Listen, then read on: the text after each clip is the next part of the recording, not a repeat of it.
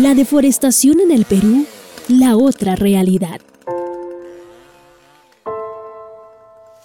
La primera semana de agosto, el presidente Pedro Castillo observó una propuesta del Poder Legislativo que debilitaría la ley forestal.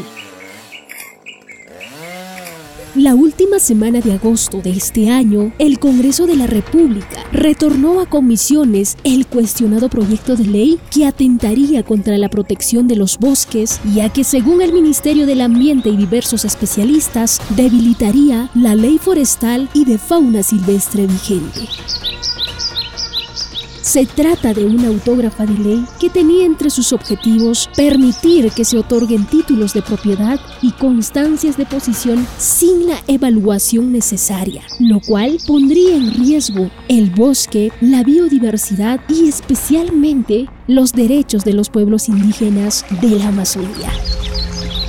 La ex ministra de Desarrollo Estratégico de los Recursos Naturales del Ministerio del Ambiente, Yamina Silva, dijo, con este proyecto le estaríamos dando carta libre a la deforestación que tanto daño nos está haciendo en la actualidad. Prácticamente que le estaríamos dando carta libre a la deforestación que tanto daño nos está haciendo actualmente. Entonces eso es lo que nos preocupa porque los bosques albergan pues una gran cantidad de diversidad biológica que es la que, es nuestra gran riqueza, es nuestro patrimonio nacional. Entonces eh, nos preocupa que al quitarle las funciones al Ministerio del Ambiente eh, no podamos controlar el, uso de los bosques y, esta actividad que tenemos actualmente de la deforestación eh, se haga pues más intenso.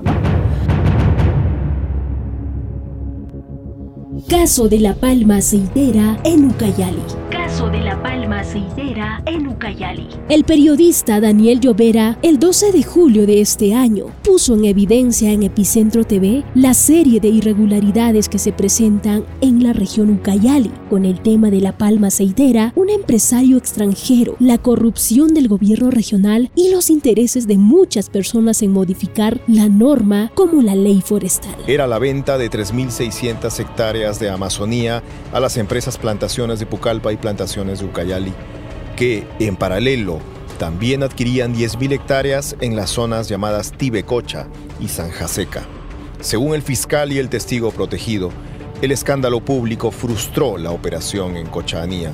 El director de Agricultura, Isaac Guamán, ordenó a una brigada internarse unos días en la profunda selva para constatar que supuestos agricultores que pedían ser titulados estuviesen en posesión de los predios. Una vez en Cochanía, la brigada debía, en teoría, levantar planos topográficos y coordenadas, elaborar mapas e informes e iniciar trámites legales para la titulación.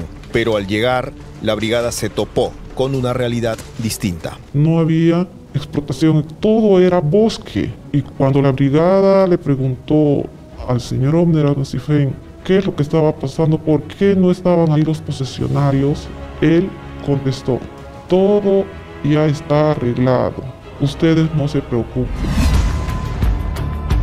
Lo curioso de este caso es que el empresario extranjero, a través de sus abogados, logró la autorización para la construcción y funcionamiento de una planta aceitera. Logró la siembra de la palma aceitera, pero la autorización de la tala del bosque aún está en gestión desde el año 2016. Solo el 0.5% de los predios agrícolas en el país tienen un instrumento ambiental aprobado, es decir, el 99.5% aún no cuenta con ello. En otras palabras, la empresa 8 Sur se encuentra en la misma situación que casi la totalidad de empresas del sector informó para este reportaje el abogado García. Todo ello está referido, valga aclarar, a la autorización para el desbosque y posterior siembra de palma aceitera, porque esta planta de procesamiento de palma, que se instaló en uno de los campos hace dos años para elaborar aceite de exportación, sí cuenta con autorización.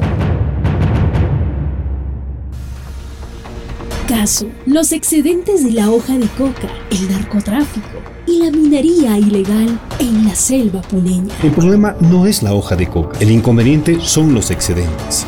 En diciembre del año anterior, Onda Azul, en su recuento anual de noticias, puso en evidencia varios aspectos que atentan contra la selva puneña. En la actualidad se cosecharía más de 15.000 hectáreas de coca, pero solo se necesitarían el 10%. El resto es el excedente. Ahora la coca se produce en Yanaguaya, San Juan del Oro, San Pedro de Putinapunco, Alto Inambari, Coasa, Yapata, San Gabán en Puno y en Madre de Dios en el distrito de Inambari, que necesitan ser controlados.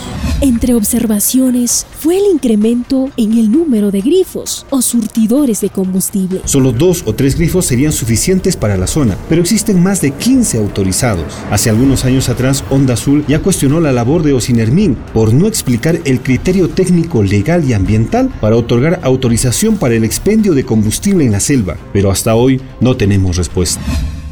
En el Perú existen 73 millones de hectáreas de bosques amazónicos, aproximadamente. Pero si siguen ocurriendo casos similares como Ucayali, la selva puneña u otros factores, la mitad de la Amazonía podría estar desapareciendo en unos cuantos años. En unos cuantos años. Por ende, desde Onda Azul se sigue evidenciando estos atentados contra la casa común. Contra la casa común.